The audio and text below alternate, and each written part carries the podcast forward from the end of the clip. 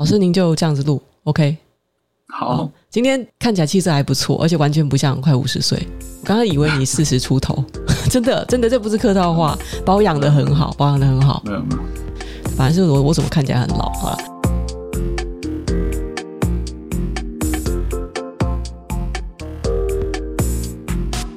今天是二零二三年五月四日，欢迎来到囧囧电台，呃，久违的访谈节目。今天我们邀请到了一位非常特别的来宾。那在看电视的各位同学，对这张面孔应该不陌生哦。那其实这也算是我我记得哦，就是我还没有在网络活动的时候，就已经蛮熟悉了这位人物的大名。他就是知名的两性作家，还有我可以说您是电视艺人吗？都可以，都可以。好，还有电视艺人。H 老师，让我们欢迎他，哎，欢迎，哎、谢谢熊熊，谢谢谢谢谢谢。我 有点尬，H 老师，你还记得？你还记得上次我们见面是什么时候吗？我们在电视台见过，我们在电视台见过，对，我们有一起坐在那个郑大哥的节目的那个桌子前，啊、而且那时候你有跟我说话。你是不是已经完全的忘掉你说什么？因为你你见过人太多了。不是，我现在年纪呃，对也对，但是年纪大也有关系。哦，对，你才年纪多少？才五十岁，不要说自己年纪大。哎呦，这我现在都觉得现在有点失智的状态。就是记忆记忆力不太，记忆力不太好，记忆力状况状况不好。呃，我之前还在跟我的观众说，你们不要老是在说自己什么自己脑袋退化。其实人脑非常非常厉害，人脑就是大概可能在五六十岁，他在此之前，他的记忆力啊，各项能力都还是不会衰退的，除非你自己没有好好保养。嗯，是没有好好保养。就是您这些年遇到了不少事情。简单讲一下，就是刚刚在、嗯、在主持人介绍我的时候，就说我是。两性作家嘛，嗯，电视电视通告艺人嘛，是。但实际上，我们两个那个时候见面，我的身份应该主要是在写小说。没有，那时候我对你的认知就是就是两性作家，就是两性作家。对对对，可能台湾人可能想不到，就是爱情，他们觉得就是两性，就是专爱情专家。其实，但准确来讲，应该就是是作家，因为其实你写的题材也很多。对，而且在上电视之前，其实我只写小说。对，只是说那些内容都是爱情小说，就是各种不同形态的爱情小说。但他们请我去上电视的时候，他们可能认为我口条不错，或者是说觉得讲起话来可能还有一点有一点内容，所以他们就想要有一个所谓两性专家或爱情专家的一个头衔。他们得要邀请这样子的人来讲话，总不可能邀请一个小说家上来讲。但一开始我是很不习惯的，但是我会要求他们改 title 的。严格来说，你你也不算是纯文学那一咖的啊。对对对，我不算，我不算，我是算就是商业小说嘛，商商业就是大众小说的，嗯，大众小说，对对，对。那这个您可以用大概三分钟以内的时间介绍一下现在准备出的这本新书吗？三分钟啊，好，三分钟，三分钟来介绍一下。呃，这本书的名字叫做《是时候该大逆不道了》，是时候该大逆不道了。对，是毒鸡汤类型的吗？看起来像是，但其实一点都不毒啦。嗯、我自己认为里面讲的都是正道，嗯、可是，在某些比较传统的人眼里，他们可能觉得我在大逆不道。嗯、比如说，我里面提到的东西是像，像说年夜饭，媳妇不用回去这个公婆家吃饭。嗯、我觉得年夜饭就是每个女儿或者是都都回到自己家吃饭，或者是像我会讲说，把嫁或娶或孝顺。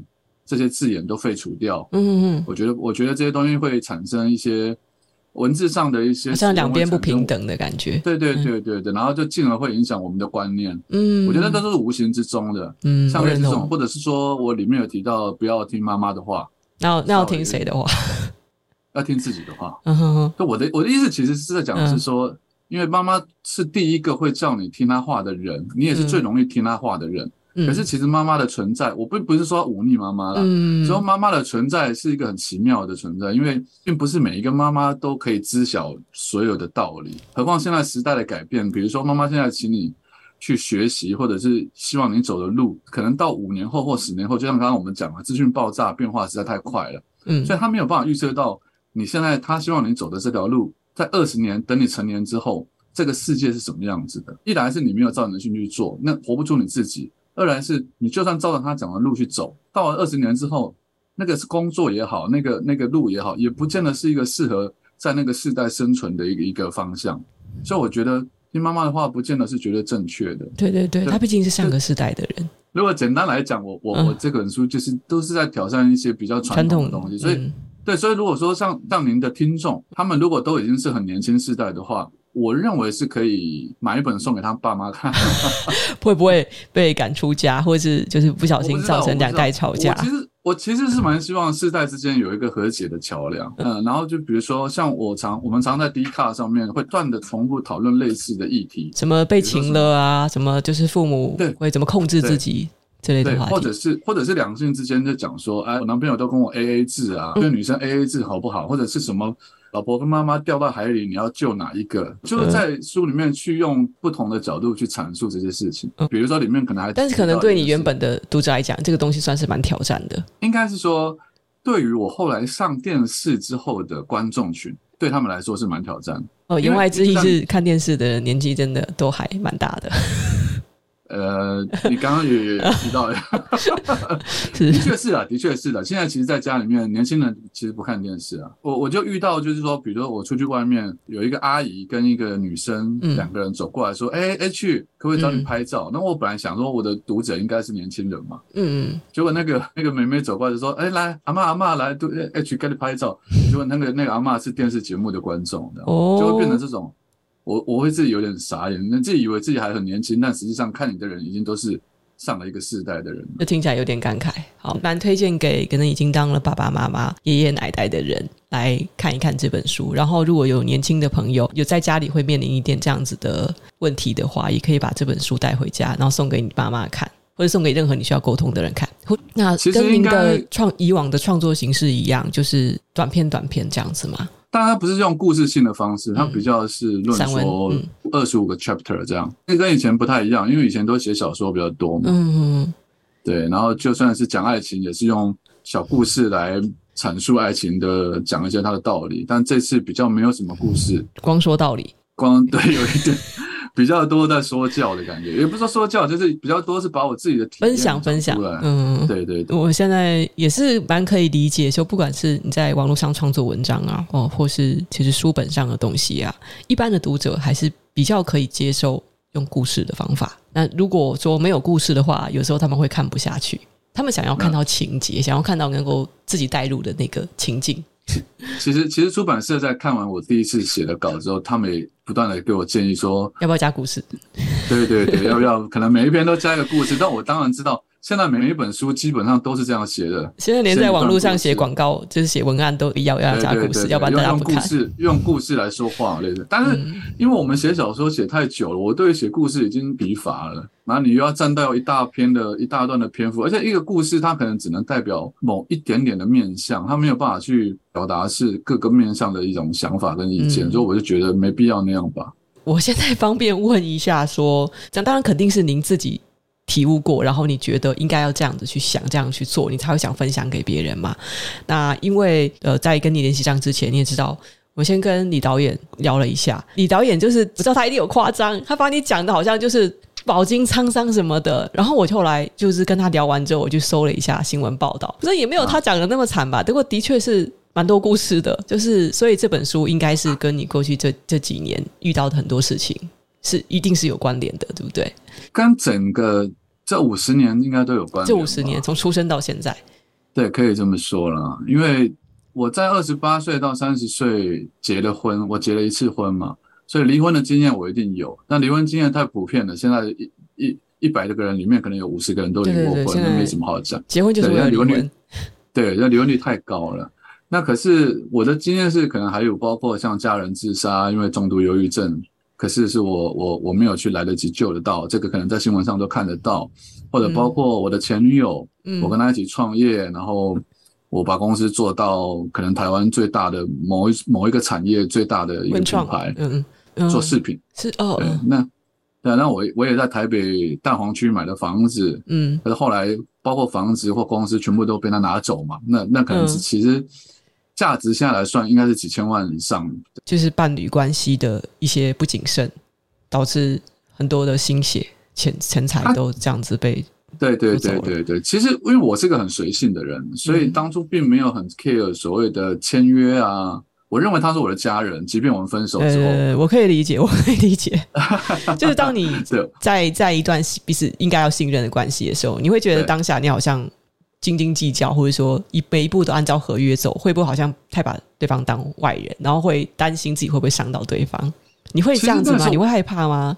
我我会啊，我会啊，而且其实那时候我跟他已经分手了，嗯、我们已经分手了两年之后，我们这两年还是像家人一样的相处。他教他的伴侣，我教我的伴侣。我们并没有是好朋友嘛，嗯，对对对对，这样然后就彼此会关心照顾对方。可是我没想到，他后来交了一个男朋友之后，他的一些呃行为想法不一样，对对对，对对对对对对对，可能是有人怂恿，我不我不想去猜测那些，但我因为我不管了，所以他做了很多不可思议的事情，比如说把我的股份无偿的骗过去，本来答应我要给我的费用没给，那因为没有合约嘛，他就觉得说那就按照纸本上的。决定走，那就是东西他的，他就拿走。对，那那我也认了。然后第二个是我那现在算千万几千万的豪宅，现在本来在他的名下，可他没有出半毛钱。当我们分开之后，你在买房子送给别人哎，这样子。不，当初因为买的时候是一起住，嗯，所以我就会觉得说，那买买你的名字，当没关系，总是会想给他一个保障或什么，但不代表那是他的。嗯，然后分手之后，他也答应说他会把房屋的那个权状还给我，这样会过户还给我啦。所以，但是后来反正这些事情都没有下文了。对，后来他就说他不还了，然后后来公司他拿走了，那房子我我都认了，我也我也没有告他。其实那时候是可以告，也拿得回来的，因为他是如果有一些口头上或者你没有任何书信、email 的记录是有显示说他答应了要做什么的话，其实是可以拿回来。其实这这两我都问过，我都问过问过律师，他们都讲真的拿回回来。可怕的不是这些事情，可怕的是后来。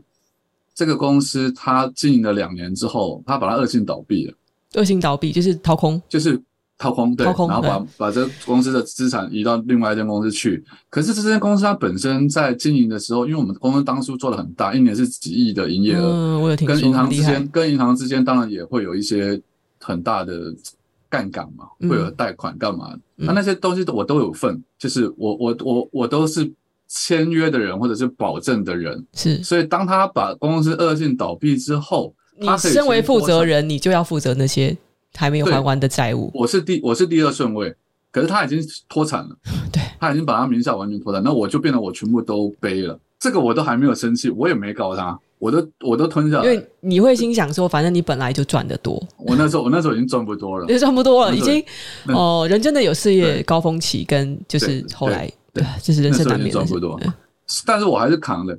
但更可怕的是，最最最可怕的是，我本来想说这事情已经告一段落了，结果他拿房子的事情去告我，还告你。我们都没有，我们都没有联络好几年哦。他忽然拿房子的事情去告我，他意思就是说，本来那房子的名字是他的嘛，他去法院告我的原因是我用他名下的房子去跟银行借贷了几百万，但是后来他把房子卖掉之后，他帮我把那个借贷的几百万还掉了。有一点点转弯啦，就是他的说辞，其实但其实是我当初用他的名字去买了一间房子，但所有的费用是我付的，嗯，但他没有提这这一点，他用他意思说我去用他的名义借贷了几百万，我的一审是判输的，嗯，所以到这件事为止，我才开始我才开始想，哦，这不对了，因为这个因为他已经开始。从本来可能在他名下，按照法律走是他的这些财产，然后到他想要从你这边夺走更多，对，他该拿的已经已经拿了，他还要再拿更多，所以我就觉得这不行，我说我我而且我也撑不下去了，对，所以我就请了律师来，就跟他跟他抗辩这样。您得忧郁症是在当初有跟他分开之前还是之后？其实是在之后，这个事都没有都没有让我得忧郁症，但其实后来想起来，可能它都是累积起来的一些。对对，就其实这一直长期压力，就是对对，尤其是如果嗯，你你应该算是本来就是有家族基因是比较容易得忧郁症的，像我们家人也是有很多得忧郁症。就当下你遇到很多事情的时候，其实你不明白，因为很多人会觉得忧郁症是脆弱，但是我觉得更多的是因为在很多的事情发生的时候，我们没有表达，没有发泄，然后就先扛下来，然后等到很久很久以后。这些东西就还对我们的大脑造成伤害，但是那时候已经太迟了，就就是一下子压倒骆驼的最后一根稻草那种感觉。所以你说直接原因是什么？好像说不出哪一个，但是一定是很多很多事情最后累积下来。是对，尤其像你这么这么多年下来，我想你一定很有体会。突然变得那么重，为什么？为什么？就是也不是情绪低潮，不是突然难伤心难过，就是突然病了。那是因为真的承受了太久。而且你知道，最后最后引发我。知道我自己得了重度忧郁症的那个最后一根稻草是，我发现我有睡眠呼吸中止症，是因为这么一个无聊的原因。呃，那个时候应该也不是说胖或什么的问题吧，就只是发现你在睡 觉睡眠呼吸中止，因为很多很多胖子会。对，有我当初是比现在胖一点，没错。债务的压力太大了，所以我几乎每天都在喝酒麻醉自己，然后能还多少是或是多少这样。你忽然发现说有一些身体状况有一点点小问题，然后我就去查 Google 资料，发现是。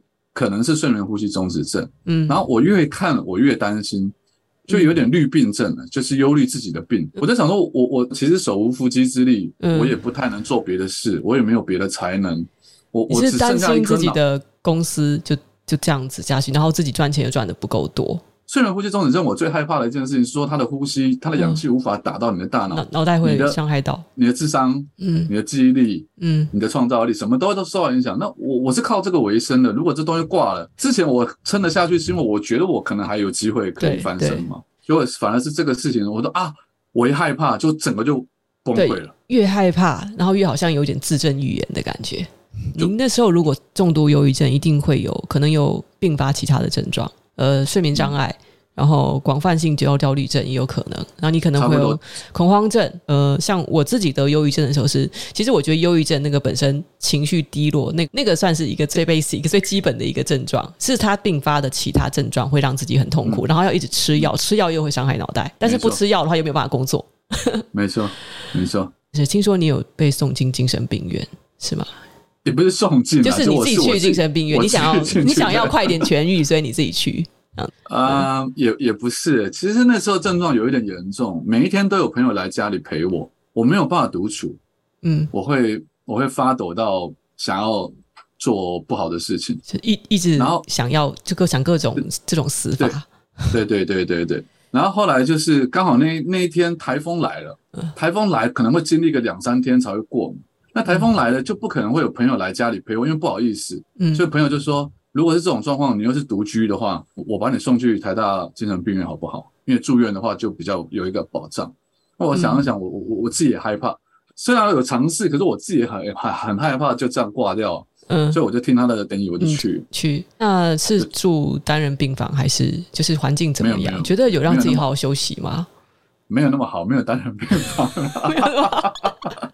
那个是还要还要省着用，四个人还八个人一间房，好热闹哦，很像宿舍啦。要是搞得症状更严重怎么办？就是可能看到其他人，不会不会不会，他他有分，他有分，就很像那个叫什么什么飞越疯人院，还是什么什么杜鹃窝的电影，对对对，他有分症状轻的是在一侧，有伤害行为的在另外一侧。嗯啊，如果你症状轻的这些人里面，忽然你开始症状。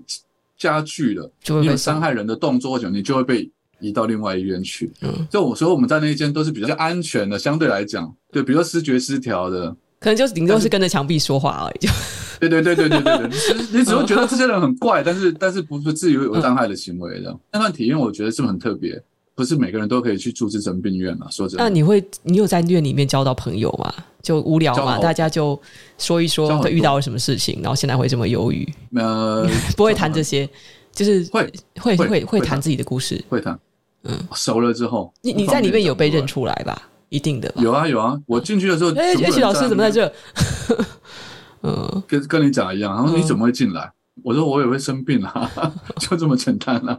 所以反正，嗯，反正大家都对我很好。我们我们那时候相处的都很像一家人。其实，呃，你当初在发生的这些事情啊，哦，就是分手啊，然后呃背负债务，然后又生病，是媒体主动去曝光，还是你想说都已经有人要八卦，那干脆就自己跟媒体说明清楚？媒体有曝光，因为媒体。在法院那种地方，他专门会有一些小报记者，他专门跑，他知道你是有名气的人，嗯、你来上法院，他注意到，他就会去 follow 你这条新闻，然后把你爆出来，哦、就这么简单，对。嗯。然后那时候新闻有报之后，当了媒体就有问说要不要上节目，你愿不愿意讲？那我这个人是不太会拒绝别人，我说哦，是因为不会拒绝，而不是因为反正他们都会乱写，干脆自己先讲。我我没有，我不我、嗯、我不觉得他们会乱写什么，因为没、嗯、没有什么大不了的事、啊。这很难讲啊，很难讲哦。看报道的时候，我感觉媒体其实对你蛮友善的，没有到啊写得很负面。您遇到了这么多事情，还好好的在工作，然后还就是为自己负责嘛，就是勇敢的背下债务。对，对，反正就是扛下来。我觉得人生就是其实很励志啊，这样子也没有。我我从来不觉得自己是什么励志的故事或人啊。我觉得你就是得要活下去，或你得要往前走。那你没有其他人可以依靠啊？对对对，因为我爸妈也都走了，也没有什么兄弟朋友。而且而且有一个很大的重点是我，我是个脸皮很薄的人，不好意思去拜托或要求别人说。其实你说我身边的很多朋友都是大老板嘛，嗯。我以我们这年纪，我都五十岁了，你说对不对？事业有成了一大堆，那就是是一大堆财富自由亿万富翁啊！对对对，你怎么好意思去跟人家讲些什么？都没有必要，你就还是我赚我该赚的钱就好了。对，哎，我有发现这一点，就是可能因为在我们的朋友圈中哦，这种成功人士太多了，而且尤其是在自己状况不好的时候，好像很难去拉下脸皮来去跟人家说自己的状况。你好像就会觉得那是不是在有求于别人，或是也是会觉得哦，自尊好像有一点点放不下。然后再来就是在那个很不好的状况下，你会感觉你表达自己其实很难。我相信你跟我应该这方面有点类似，就是我们都是比较敏感的人，就是说讲到钱这种事，或者是讲到帮忙这种事情，其实你一个开口，或者是你一个讯息出去，如果这个人的反应，嗯，他有那么一点点排斥，或者哦，就是感觉说这是你的事，就是。对对对，好像在听你抱怨这样子。你一下子 sense，你一下子就可以 sense 到说他其实没有要，嗯，那我们就会立刻说哦，没有没有没有，没事没事，我我只是我只是啊，就是你听听就好，就就很敏感，就很容易赶快把距离拉远这样。是是是，这这个这个我可以感觉，就是有时候可能就只是说明一下自己的状况，然后对方会觉得说你是不是想我帮忙，然后他会有一点保持距离的感觉。对，那那你就会担心说你是不是？我们就察觉到他想保持距离，我们就先更对对对更早保持距离。对，所以在事业低潮期的时候，我相信你应该就是你可能会发现原本有有走的比较近的朋友，尤其你会发现他在那个时期可能他的事业刚好是高峰，特别特别的成功，你应该会很不好意思去就是在跟他们。走在一圈太多了，对不对？太多了。您在电视圈一定更有这种体悟，也不是他们疏远你，而是你去疏远了别人。呃，都都都有都有，嗯，其实都有。我讲一个有有趣的事情，就是在我事情爆发之前啊，我那时候是一间公司的老板，我们年营业额是两三亿嘛，我公司员工大概有六六七十个人，在事情还没爆发前。某一家医美公司的老板，他是台湾数一数二大的医美公司老板，他邀请我去他们公司，他他们开了一间新的诊所，嗯，然后就要剪彩嘛，所以他就把我邀邀上贵那个座上宾去，诶，一一一介绍这样。结果到了当天，那个时候我已经事情爆发了，他知道我已经不是那个身份，然后我就坐在那儿，然后他就一一介绍说，哎，某某会怎么狮子会的会长啊，谁谁谁的，就一个一个一个轮到我的时候，他跳过了。啊，这个。可是我，可是我坐在那里哦，真是人情冷暖哦。对，然后我坐在那里，然后我就发现他没有要介绍我，OK，那我就想办法，我就立刻默默的离开现场。对，就感觉好像不受欢迎，你已经不属于他的圈子了。哦、对，是是，那心里会会觉得难过吗？会感觉说，那这些年交的一些朋友好像都不是真心朋友？也不会啦，因为。后来，因为你知道，后来去年我得了癌症嘛。嗯，你这你现在是那个已经是癌症第三期了。但第三期、第四期的，第四期、第四期还有在做治疗吗？现在的身体？有有，现在是稳定的，现在现在是稳定的。现在嗯，现在是稳定的，对，指数有控制住，所以就是追踪，现在在追踪当中。只是当初发生的时候。这听起来是蛮可怕的，因为您的新书就叫做《是时候该大逆不道了》，一个重度忧郁加癌末加爱情专家的人生洞察 解放路，听起来好像是你已经在病床上，然后再写的那本书，就要留给后世，就这种感觉。是生前的最后一本书，对对对，好像遗作。没有，我为为了为了跟那个文倩姐对抗一下，对。开玩笑，蛮蛮有看点的。我看到就是重度忧郁，还要看到癌末，然后还要再加一个爱情专家。哎，我这个头衔有点丰富。没有，其实那只是为了想说让大家了解，说他是一个经历过，就是写这本书的人是一个经历过很多事情的人，所以看法上，或许你看到他的内容，你会觉得不能接受，是因为这个人经历过这些事，嗯，所以希望大家可以理解。然后用不同的角度，用比较宽广的心态，你要再加是那个公司的年营收破两亿啊！就是你知道，其实读者 观众会对一个曾经在很高的地方的人，然后现在经历低潮，但是他是心里有什么东西想要说，什么样想要分享的这件事特别感兴趣。就如果今天我是一个路人，就说，就 就说，就是我我小学没有毕业，然后我就是跟着爸爸去什么去去摆摊贩，然后呢，突然之间有一天我跌倒，然后我腿腿就残了，然后我就写一本回忆录，说真的没有人要看，就是 你感觉好像没有做出什么，哎、欸，就是很惊人的事情。啊，也好像好了。下一次我真的躺在病榻前面了，要写回忆录的时候，对对对，你要写，就是你曾经这么的厉害，你是一个靠好看的头脑赚钱的男人。我我希望我还可以再有下一个 高潮，不是只有那一段了。有了有了有有机会的，有机会的。我我可以这么问一下，就是因为您刚才有谈到了很多，就是过去的结婚对象之间的故事嘛。那您身为就是大家认为的爱情专家、良心专家。你会觉得到最后呢，你的爱情故事好像演变成了一场悲剧。这件事情在世界上会对你有伤害吗？或是说你自己会不会觉得我好像不应该再经营这一块了？就是因为你在爱情中，爱对爱情方面你受了很多伤，还是你觉得这个不影响？你还是这么有信心吗？对爱情，还是说就想以后可能要么就单身，然后要不然就是要分得非常清楚，步步为营。呃，不要说步步为营了，我觉得应该说做好保护自己的。那个准备，我觉得这这一点是有必要的。就是当我们经历过这些事之后，就是可能当他牵涉到利益的事情或者是金钱的事情的时候，最好是白纸黑字。感情总有结束的一天，你们总有分开的一个时候。不一定啊，搞不好白头偕老啊。你在白头偕老还是都结婚了，当时一定想说你会走到坟墓里去吗？其实现在已经没办法那样想了，已经不会再这样想了。不会那样，就是你觉得能陪多久就陪多久。我觉得现在大部分人也都是这样想啊，就是不太会再相信说，我跟这个人结婚就可能绝对是一辈子。那个绝对已经不像以前的人那么绝对他没有那个把握度。我书里面有一个章节就写说，结婚制度改成合约制度，你们觉得怎么样？比如说我们一年一签或两年一签呢？到期也不想续签就走。对，而且你也不用分手，搞得好像就是提前提出来那个人好像有错一样。对，而且两年内，比如说。如果快要到合约截止之前，你表现的不好，如果你想继续，可是你又表现的不好，你就会被我不想续约嘛。这个好像代理商跟这个原厂公司的一个关系。你拿到我代理权两年，那你这两年内，你总是表得把事情做好嘛。嗯，你看你要对我负责任，那我也会对你负责任。我觉得这样反而是比较好的，没有那么大的负担，就变成它是互惠互利。呃，而且而且说真话，现在因为就像刚刚我们提的资讯爆炸变化。每个人的人生的阶段变化也很快，有些人今年没什么钱，他明年忽然就变成百万千万富翁了，嗯、那可能后年立刻就跌下来，都很有可能。所以很多人在结婚的时候，你说我一签是签一辈子，可是这个人的人生变化很大，有些人他没办法接受他现实生活中他的金钱的数字的起伏这么大的时候，我我或许我不是说我了，我或有些现实的人，他或许就会决定说，好，那那这两年我过后，我发现你根本没办法做到。原本你讲的那么好，或者说一个人成长了，但另外一个人还留在原地，就是两个人的步调跟不上。我觉得常常会遇到这种事。对对对对对，你可以你可以先把约解了之后，过几年如果发现你有你又成长，我们再来续约，嗯，我们再签一份新的合约，我觉得不是不是不行啊。对啊，这是很有意思的想法。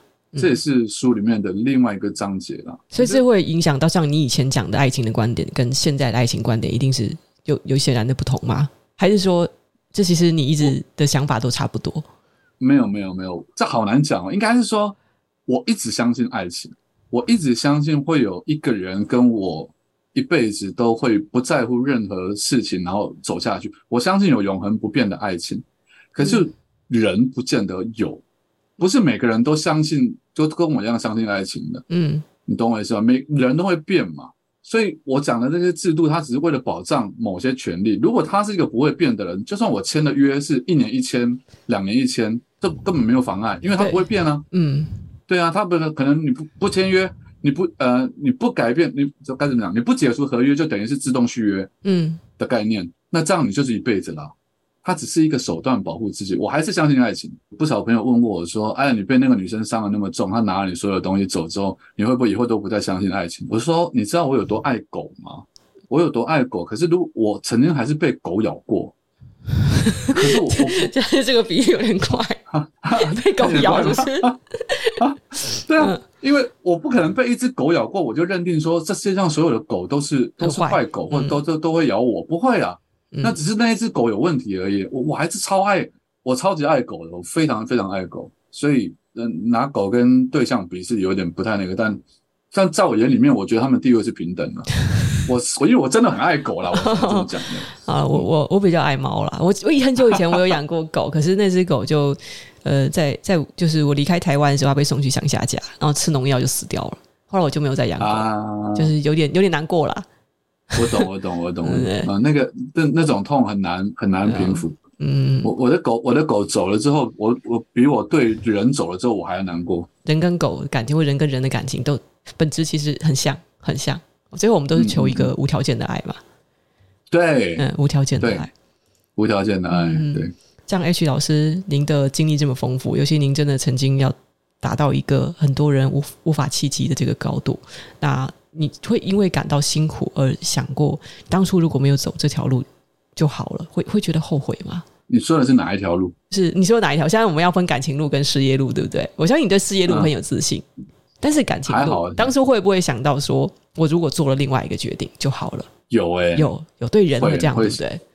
会想，我会想过，对，就是如果当初没有跟那个女生分手的话，因为我或者你没有想过当初没有相遇，其实搞不好就好了。这倒不是这样想，因为如果我没有跟他相遇的话，我不会跟他合作，还是有爱在里面，就是不管那那个爱是是爱情或者是家人的爱，所以你说会不会后悔走的人？我我有后悔过是。如果我没有跟他分手的话，如果没有跟他分手的话，我现在的生活可能应该已经财富自由了吧？当然，这也不见得是绝对的好事，只是说它会是另外一条路。现在这条路虽然很辛苦，但是它有另外一种滋味在，就是我可以看到更多小人物，或者是大家在努力的有梦想的人，他们在追逐的那个路上的一些心境，或者是我听到更多失婚妇女感情受挫，然后人生失败、人生迷茫。我可以听到更多这样的事，然后因为我的同理心比较强，我可以跟他们有一些互动交流。可是如果今天我真的当初没有跟那女朋友分手，我财富自由了，我现在在台北拥有好几栋的豪宅，我其实不用再去管这些东西，我就是每天你知道，就是享受生活就好了。对，就是享受生活，而且我永远就会待在你自己的那个圈子里。对对对对，他他其实没有必要再走到这边来去听人家讲什么，但是你那个时候你听你你可能没办法同理了。嗯，我觉得他可能会反过来变成。我变会，我会变成一个可能傲慢的人，我觉得会。嗯、对啊，搞不好就是是福是祸，其实不清楚。这搞不好是一个呃，是一个机会，难得的一个机遇，让你去体验一个不同的生活。因为现在真的很辛苦啊，现在就真的很辛苦。对，现在真的很辛苦，还是要强调很辛苦啊。对，很辛苦，现在很辛苦。会动摇的原因就是说，如果当初走的那条路，我会体验那种生活的话，嗯、我会不会比现在更快乐？嗯，我觉得人生还是。就是活得实在、快乐、开心比较重要。嗯，但现在我是快乐跟开心的，只是说那个痛苦或者那个路难走还是存在的，嗯、就你很难很难去 compare 了。嗯，好。然后我们最后剩下三分钟了，哎呀，所以我们要回到说，你最想给后辈的建议是什么？然后我们在 A 在这本书里，你觉得就是呃最精彩好看的，还是每一章都很精彩好看？我应该要，我应该要这样说吧？对，嗯、因为我要来宣传嘛。宣传对，每一张都每一张都精彩好看，没错。嗯，但是因为里面的面相我有分章节，所以它会有分两性的部分，它有分家庭的部分，它有分职场的部分，它有分人生，以及最后有讲到生命的探讨。如果你要我推荐这本书看的原因，我会这样讲，是因为我从小到大我就是很做自己的人，所以包括这一路过来，你说这些决定。它影响了我现在走的路这么辛苦，我自己都愿意承受，是因为我本来就是这么做自己的人。然后我认为不做自己的人，他是受限于现在很多社会上的道德规范，包括我们受的儒家教育。所以我在里面提到很多关系上的没有必要去在意，像是什么长幼有序啊，什么敬老尊贤呐，听妈妈的话啦。但重点还是提到，比如说我最后一章讲到安乐死。嗯哦，这么大的议题也有讲，对，就因为你当时 真的有考虑说，如果结束掉性命可以轻松一点的话，那应该有这个权利嘛？我提过一个问题，就是人家在跟我讨论这个议题的时候，我问我问他们说，你们认为安乐死的人是谁需要安乐死，谁想要安乐死？嗯、那他们就告诉我说啊，就是那种重病然后很痛苦、生不如死的。我说这种是一种没错，嗯、但有没有另外一种？我说你有没有体验过我的生活？就是爸妈。不都都不在二十年，嗯，然后我没有小孩，我的毛毛毛小孩也走了，我的事业、我的工作、我的财产全部都被夺走，然后我得了重度忧郁症，我得了癌症，我不知道我还可以活几年，然后我该做的事我成功过，我也爱过我爱最爱的人，然后我我想拍的电影也在大陆卖了很好的票房，他卖了六七亿台币。嗯、你说他不算成功，他也算某种程度的成功。嗯，我该做的事做完了。我说有另外一种人，他是他是真的生无可恋，他没有乐趣。我我我现在其实这这么几年来都是这样想，我随时可以走。嗯，但现在留下来的。一个很大的原因是因为我觉得，如果我还有一点力量可以帮助到别人，或者是把一些想法传递给别人的话，我觉得我乐于做这件事情。因为我对我自己的本身的要求已经已经越来越少了。人生的生命长度应该由自己来决定。他还有一个很客观的事实摆在眼前，就是说，现在这个世代自杀率其实比以前二十年前来的高太多太多了。很多人已经选择了很极端的手法在结束自己的生命。当然，里面有一些人是因为忧郁症，因为生病的关系造成他的大脑病变，所以让他去想做这件事情。这种我们就不不把它算在里面。可是，真的有一些人是他真的不想活了，他是真的在正常的意识下，他觉得活得没有意义。就像前一阵的朱敏，虽然他也是重病，可是他并没有重病到就是说痛苦到生不如死。就那种痛苦，所谓的痛苦是很难你用同一种定义去定义的。就是说我好痛哦，每天都痛到不能睡觉，那是一种。可是。像我现在活着，我觉得就觉得，我就无聊到不知道有什么没有意义，空虚寂寞，觉得冷。对，那我为什么要死的那么难看？比如我一定要一定要逼我像张国荣一样从几十楼上面跳下来，然后我走的那么不好看，没必要啊。那为什么不给我们一个一个很好的解决方式？当初大家在讨讨论说同婚过的话，会不会哇一大堆人去去去登记结婚？其实过了并没有，对，没有啊。那你如果对，并没有，那你说安乐死的法案如果真的过了之后，就一大堆人会去死吗？不会，为什么？因为你们对世界都还有很多希望在。死没有这么容易的，想死对，死没有这么，对呀、啊。所以为什么不把这个门槛降低一点？我还要花三百多万去瑞士，然后去做这件事。我觉得，我觉得人生应该要更更做自己的。我所谓的做自己是指比较偏这方面的事情，嗯、大概是这样。那您自己当初重病的时候，主最主要原因是被生活所迫，会觉得就是想要死吗？我是因为身边。爱的人都离开了，我最爱的狗离开了，我最爱的妈妈妈离开了，我最爱的女人不在身边了，也也不会回来了。不是刚刚那个啦，不是刚刚，是另外一个。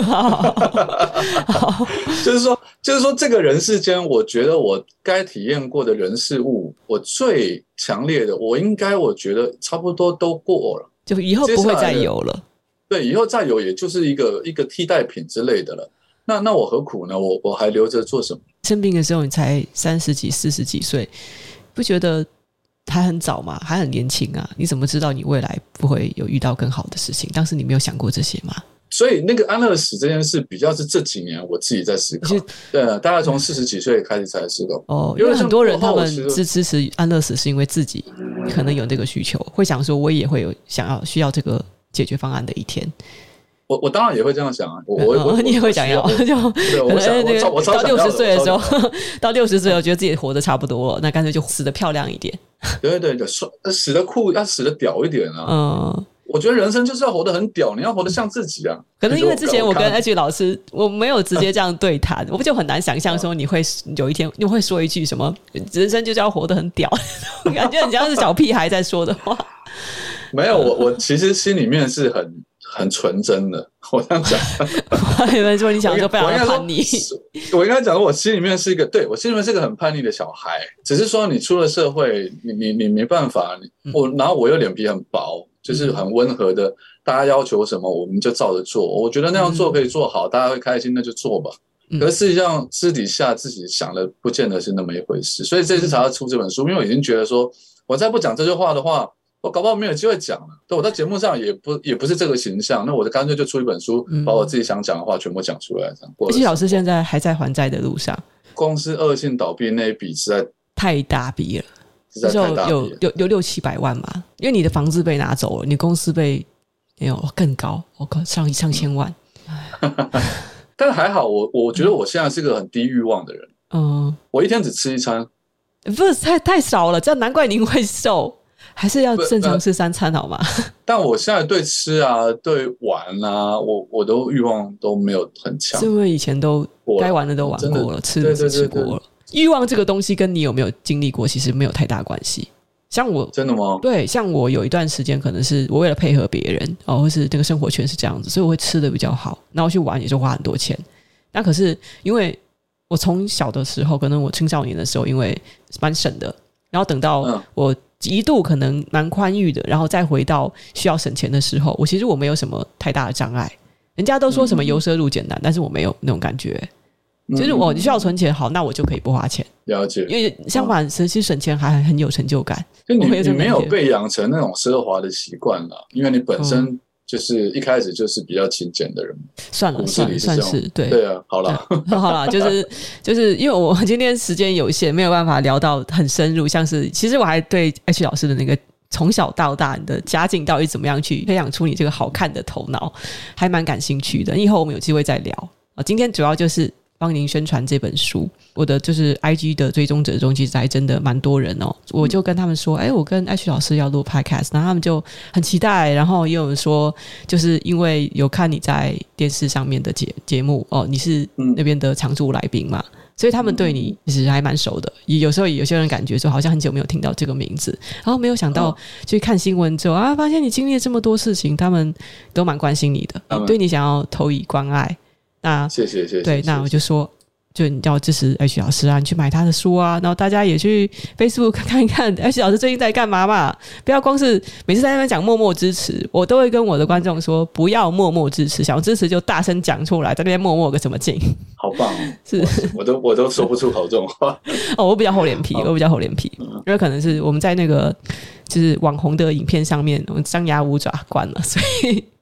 就是要、欸、真的也可能真的载体不一样，载体不一样，就是在在网络的影片上面哦，你不不会这么去表达自己，就你很难真的生存下来。生存下来，对对对对，要不然就是都是在网络上都是这样子的，越破路狂的人。他越会有铁粉支持，所以我不是铺路狂哦，我已经相对来讲没有那么铺路狂了。但是跟你们比，铺路你的思想也算，不然要铺路其他地方嘛。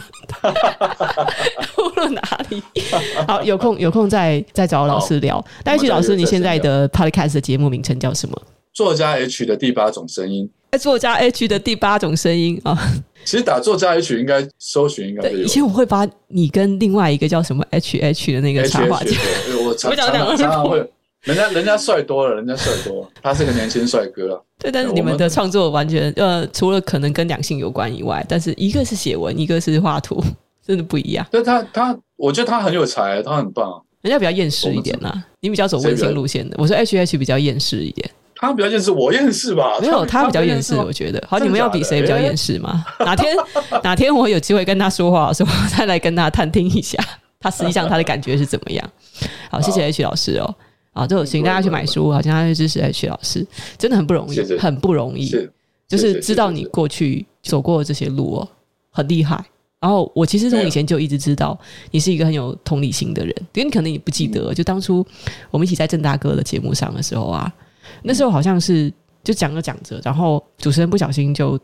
问起我的家庭嘛，啊，我就说，哦，虽然父母都在，但是感觉自己像个孤儿。然后那个时候讲出来的时候，其他人有点不知道该怎么接话。就是我们当讲到家庭成长的时候，然后那时候呢，H 老师，你那个脸一副就是快要哭的样子，就对我说了一些话，对对。然后那时候我印象，我对你印象很深刻，是因为所有的来宾当他们要对别人就要接话，或是对什么议题发表评论的时候，他们会对着镜头。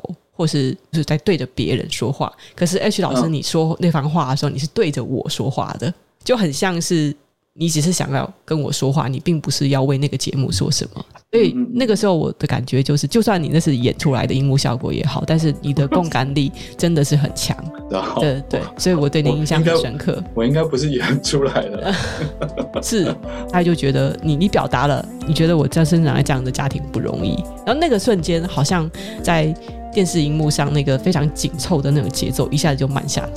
所以你在说完那一小段话之后，然后主持人跟其他来宾叭叭叭叭就又把节奏给带快了。很谢谢，然后谢谢这个世界上还存在的 H 老师，请他继续为我们散播爱，散播他的理念。谢谢谢谢。嗯，这时候该大逆不道了。好，就是请大家跟 H 老师一起大逆不道。这次的节目就到这里，大家晚安，大家晚安，拜拜。因为我们节目是晚上很多人会听，所以我们会说大家晚安晚安。